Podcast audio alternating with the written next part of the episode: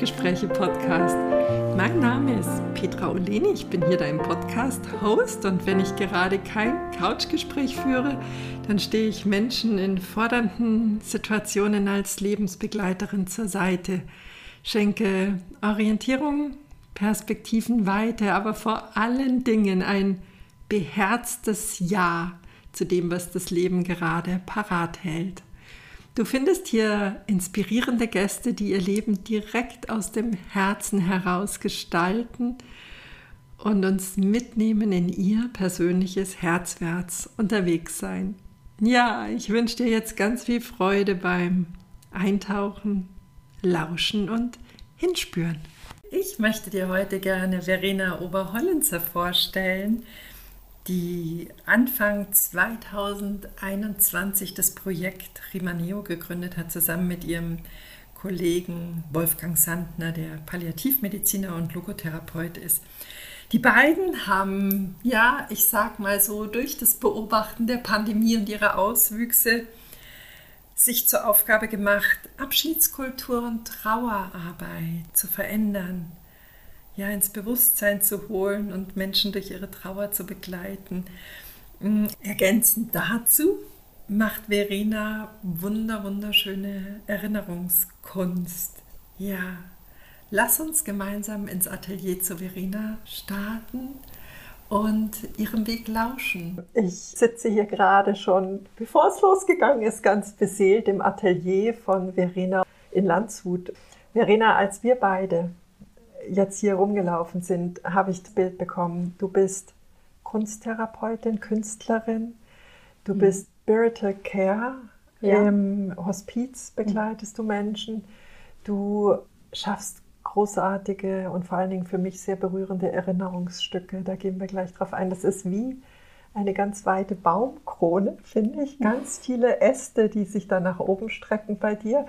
Und dann würde ich gerne anfangen wo sind deine Wurzeln? Dass diese Baumkrone sich so in der Fülle entfaltet hat oder entfalten kann. Ach, das ist ein schönes Bild, Petra. Vielen Dank auch für die Einladung. Der Baum, also die Wurzeln. Also ich bin schon sehr naturverbunden durch meine Herkunft. Ich komme aus Südtirol mhm. und die schöpferischen Wurzeln habe ich tatsächlich auch von meinen Ahnen mitbekommen. Also mein Großvater war Möbeltischler und, und Ornamentschnitzer. Der andere Großvater hat, war ein Allrounder, der hat alles, alles können, so wie mein Vater auch.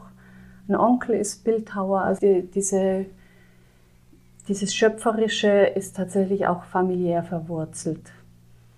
Und von der Landschaft her sicher auch, dass ich äh, naturverbunden geblieben bin bis mhm. heute.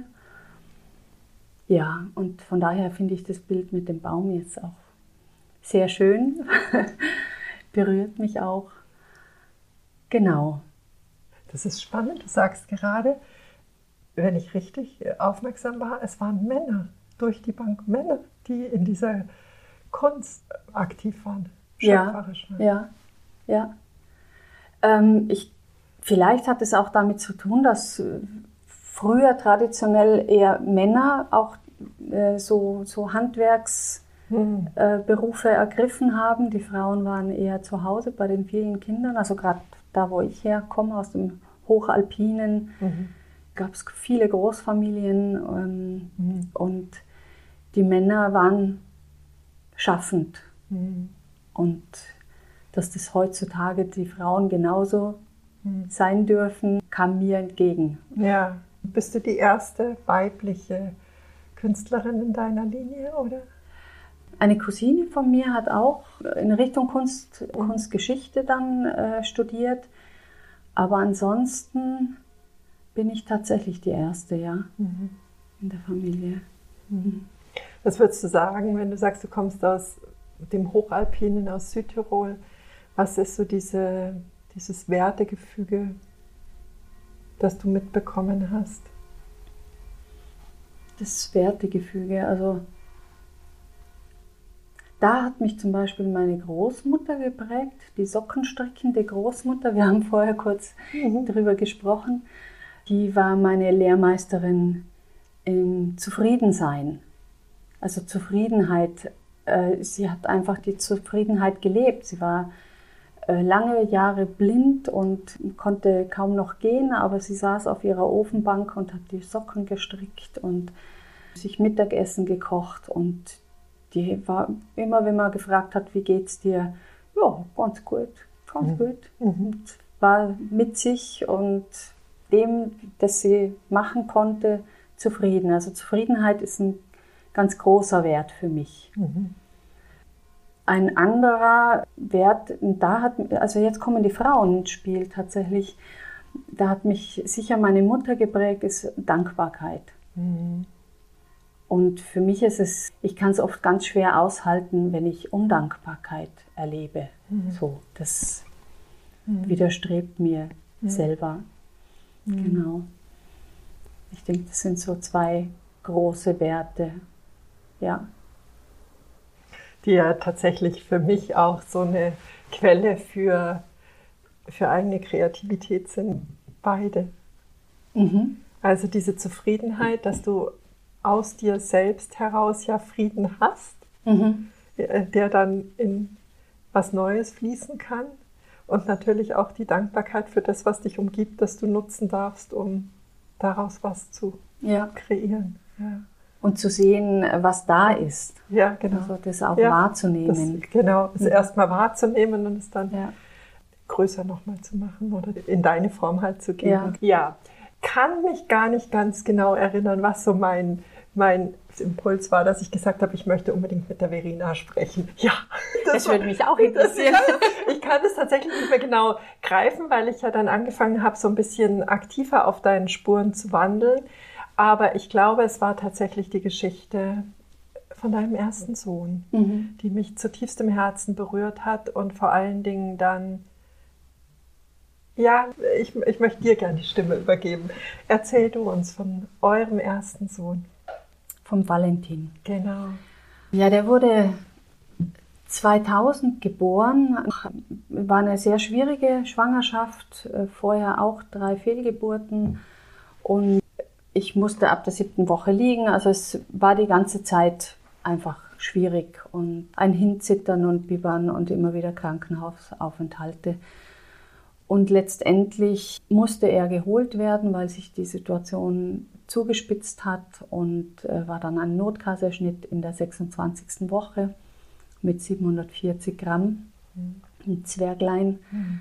Und ich konnte ihn tatsächlich erst am dritten Tag sehen. Das ja, war im Grunde traumatisch für mich. Erstens dieser Notkaiserschnitt, dieses Ausgeliefertsein mhm. und dann das Kind nicht sehen dürfen, weil er in einer anderen Klinik war. Mhm. Und letztendlich hat er 16 Tage gelebt, mhm. auch gekämpft, also er war schon ein Zäher. Und die letzten zwei Nächte wurden wir geholt und uns wurde auch ziemlich am Anfang nahegelegt, dass wir uns Gedanken machen sollten, wie wir denn entscheiden würden, wenn es kritisch wird.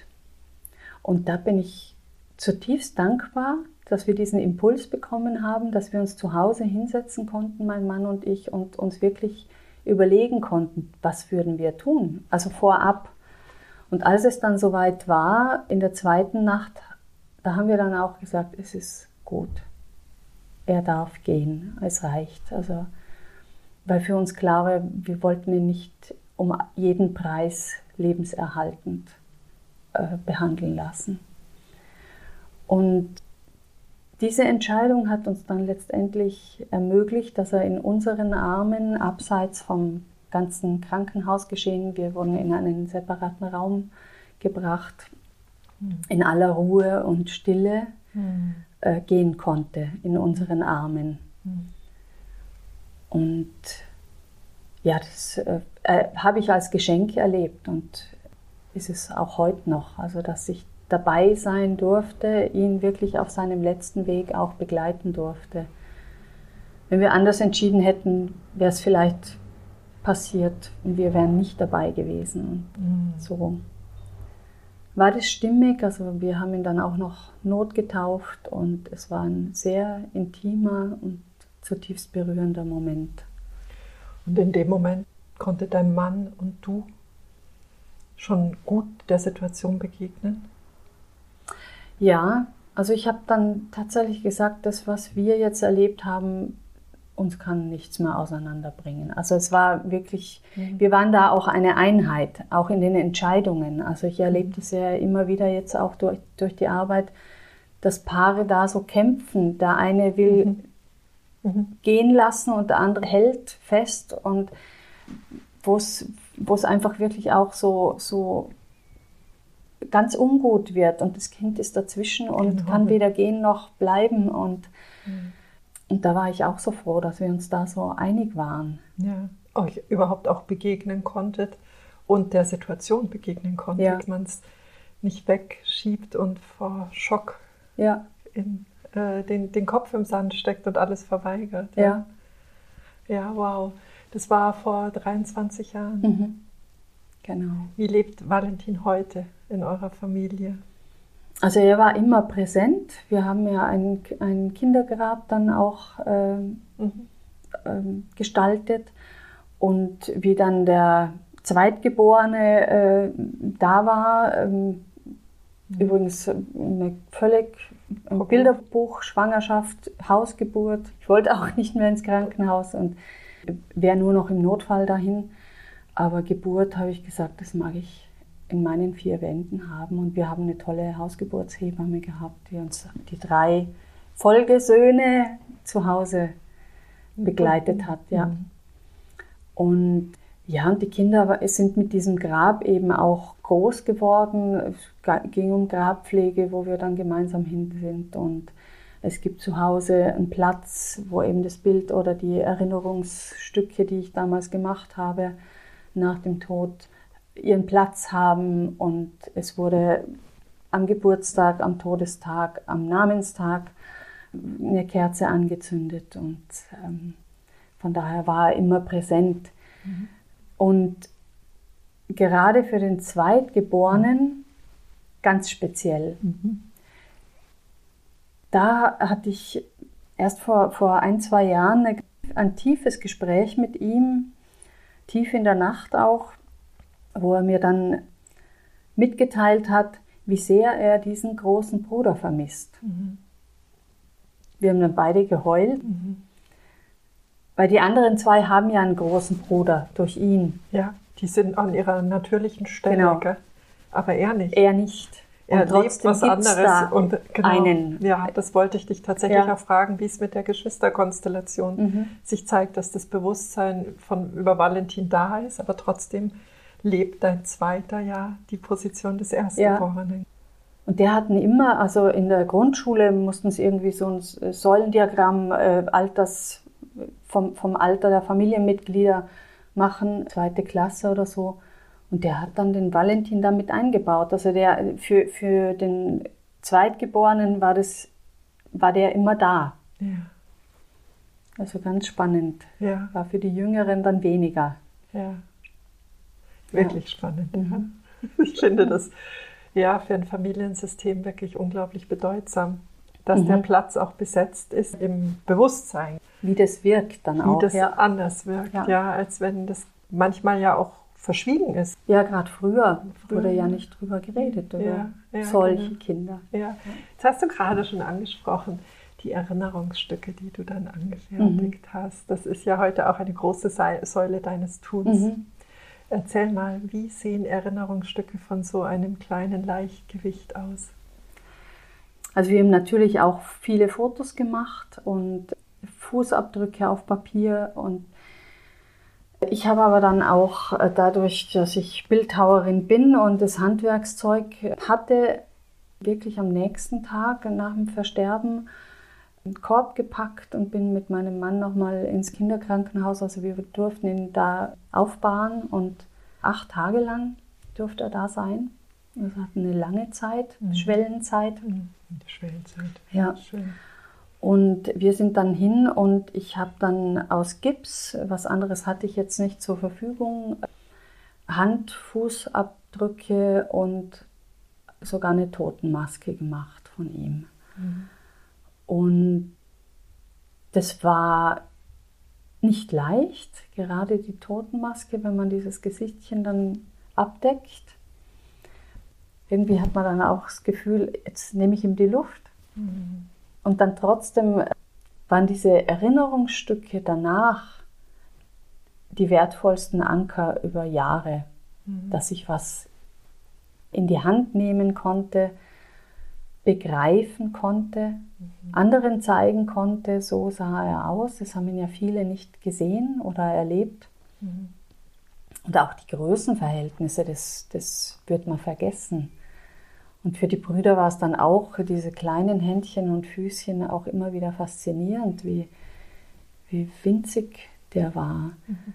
Und ich habe dann tatsächlich auch einen lebensgroßen, also war 29 Zentimeter lang, also einen lebensgroßen, wie ich im Inkubator gesehen habe, erlebt habe, wie er da lag, modelliert auch mhm. nochmal, also wie ich halt auch die, diese Figuren da im Hintergrund modelliert habe. Und diese Tonfigur war dann in so, so einem Körbchen und aber nicht offen. Also die habe ich dann in einer schon in einem Schrank irgendwie mhm. aufbewahrt.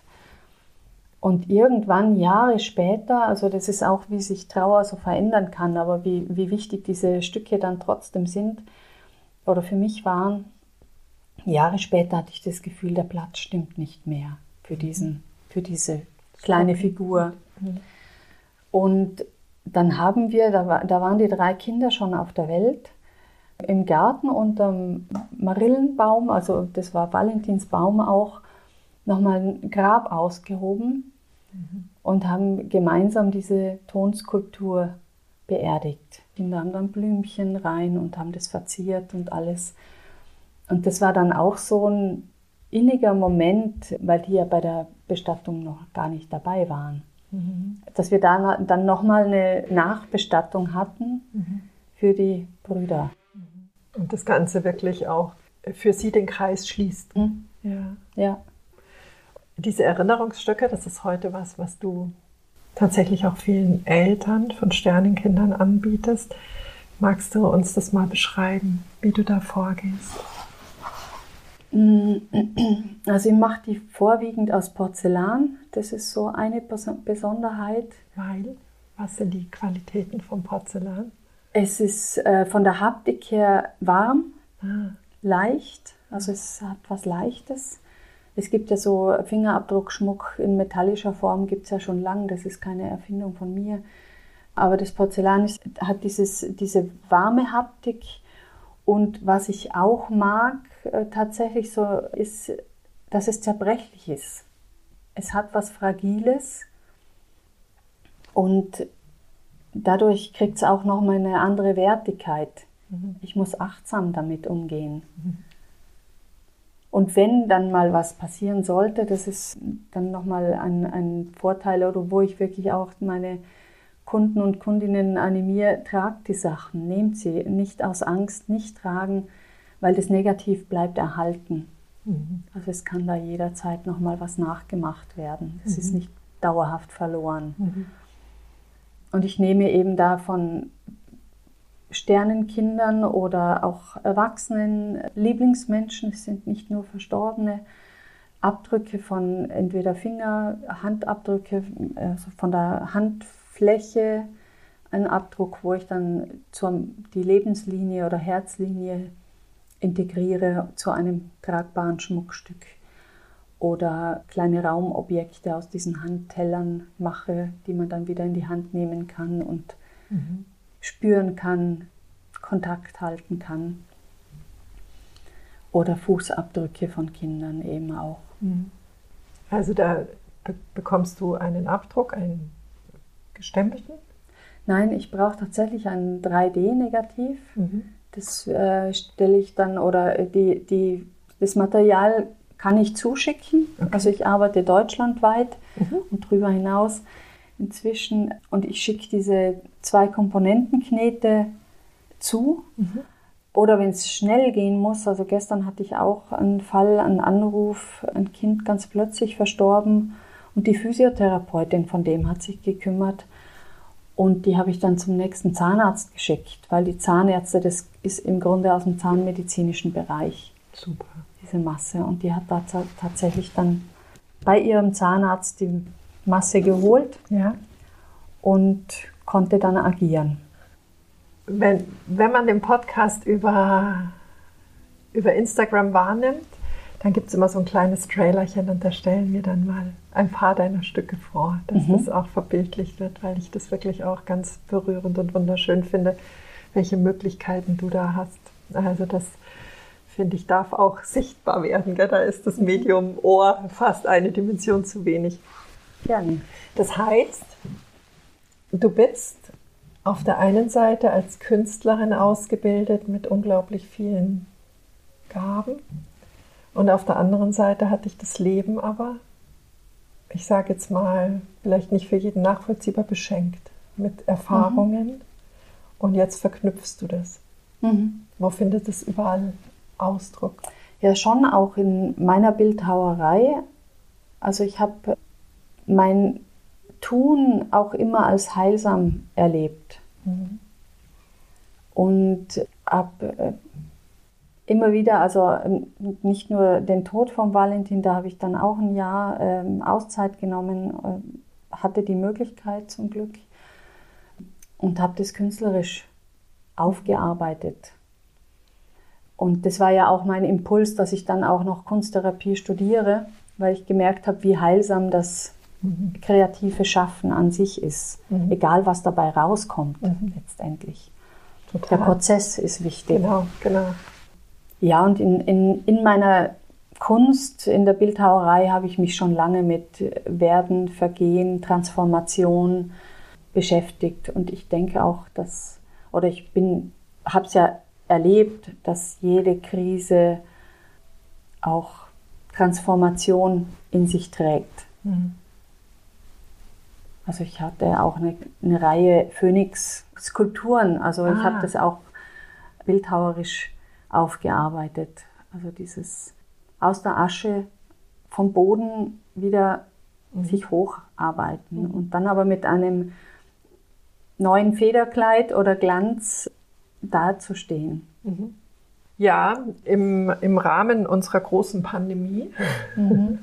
hat, hat sich ja einiges an ja, an Schwerpunkten verlagert. Die Kunst ist in den Hintergrund geraten mhm. und gleichzeitig ist aber dieses Thema Werden und Vergehen viel stärker in den Fokus ja. getreten.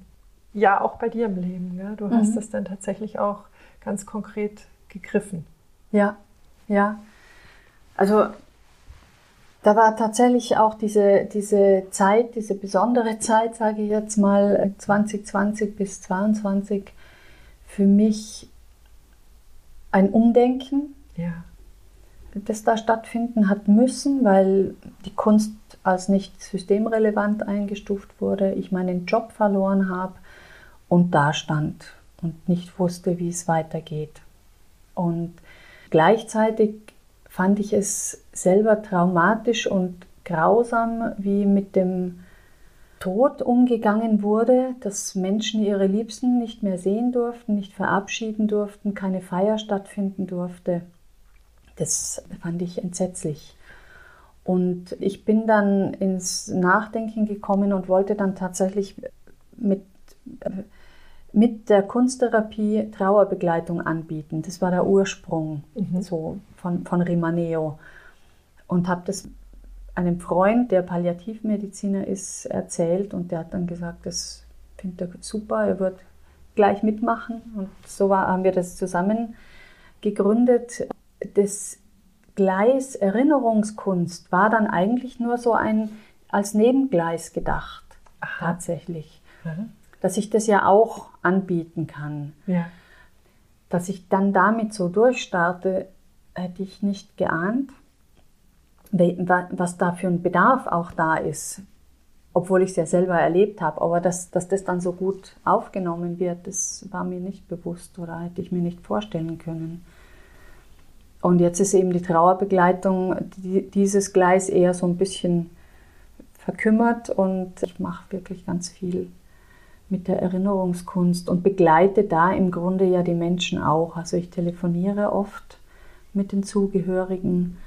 Das sind dann mitunter auch lange Gespräche, intensive Telefonate, wo ich einfach zuhöre, mir erzählen lasse, mhm. um wen es da geht. Ja.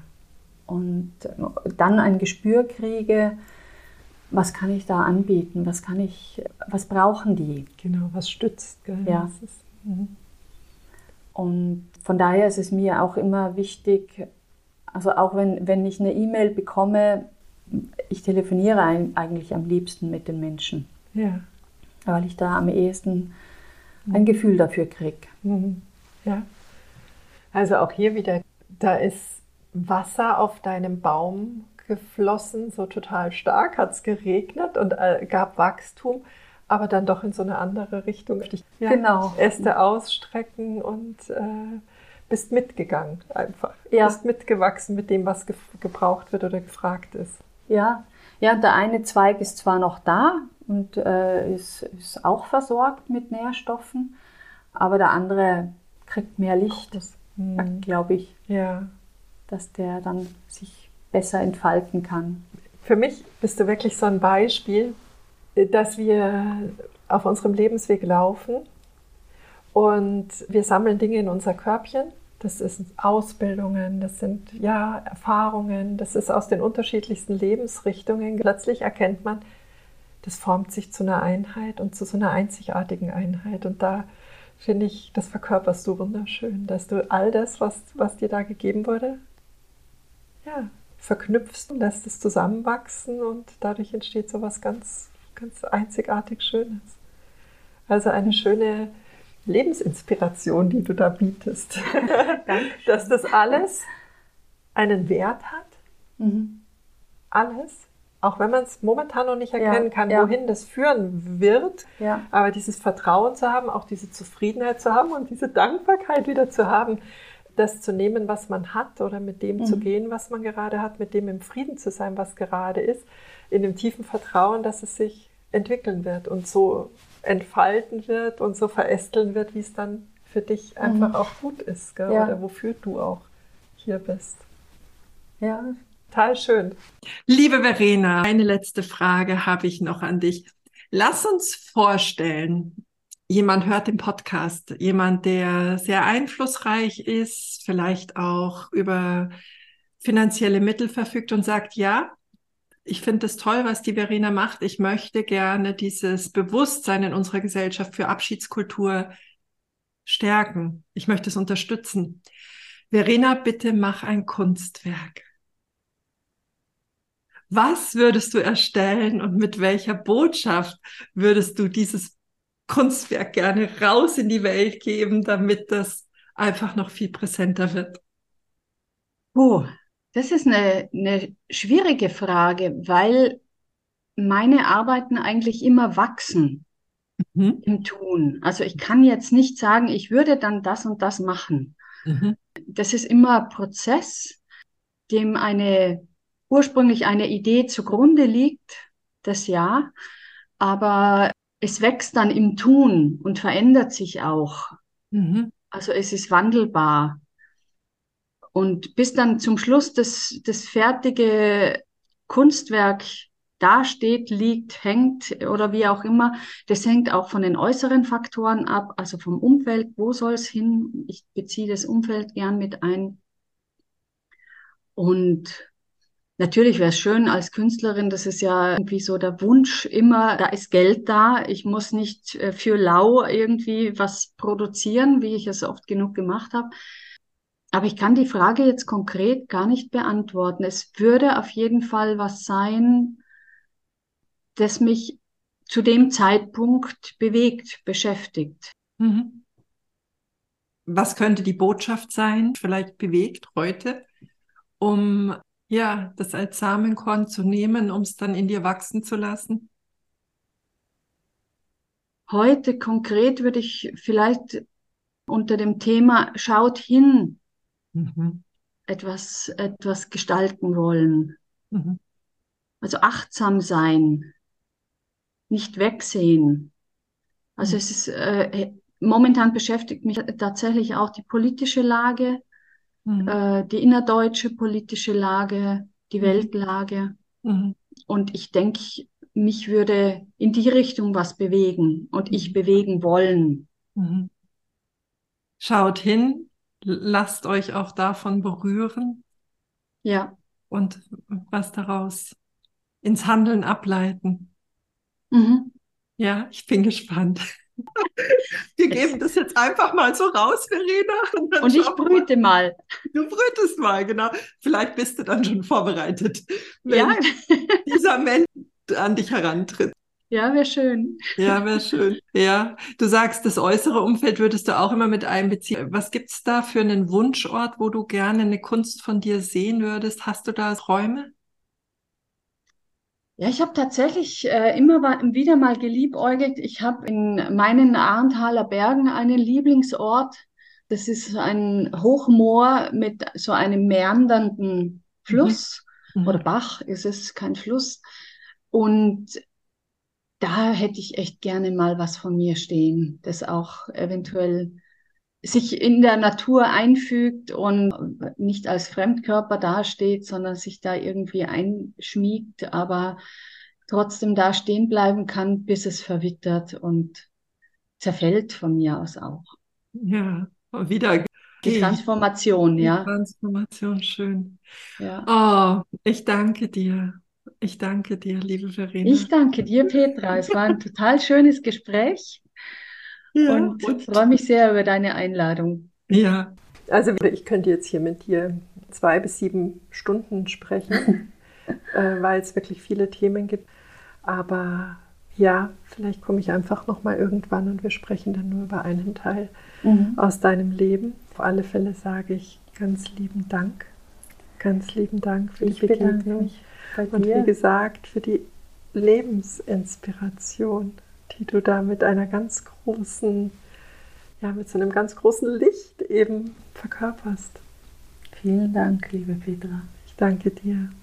Ja, dir kann ich vielleicht ans Herz legen, nochmal auf den sozialen Medien bei Verena ein bisschen zu stöbern. Ich verlinke das alles und ja, vielleicht nehmen wir alle einfach diese tiefe Portion Vertrauen mit, dass das Leben uns schon an die Orte führt, die wir brauchen, mit all den Erfahrungen, die es halt dann dabei hat. Hab's ganz fein und fühl dich ganz warm umarmt von mir. Herzlichst, deine Petra.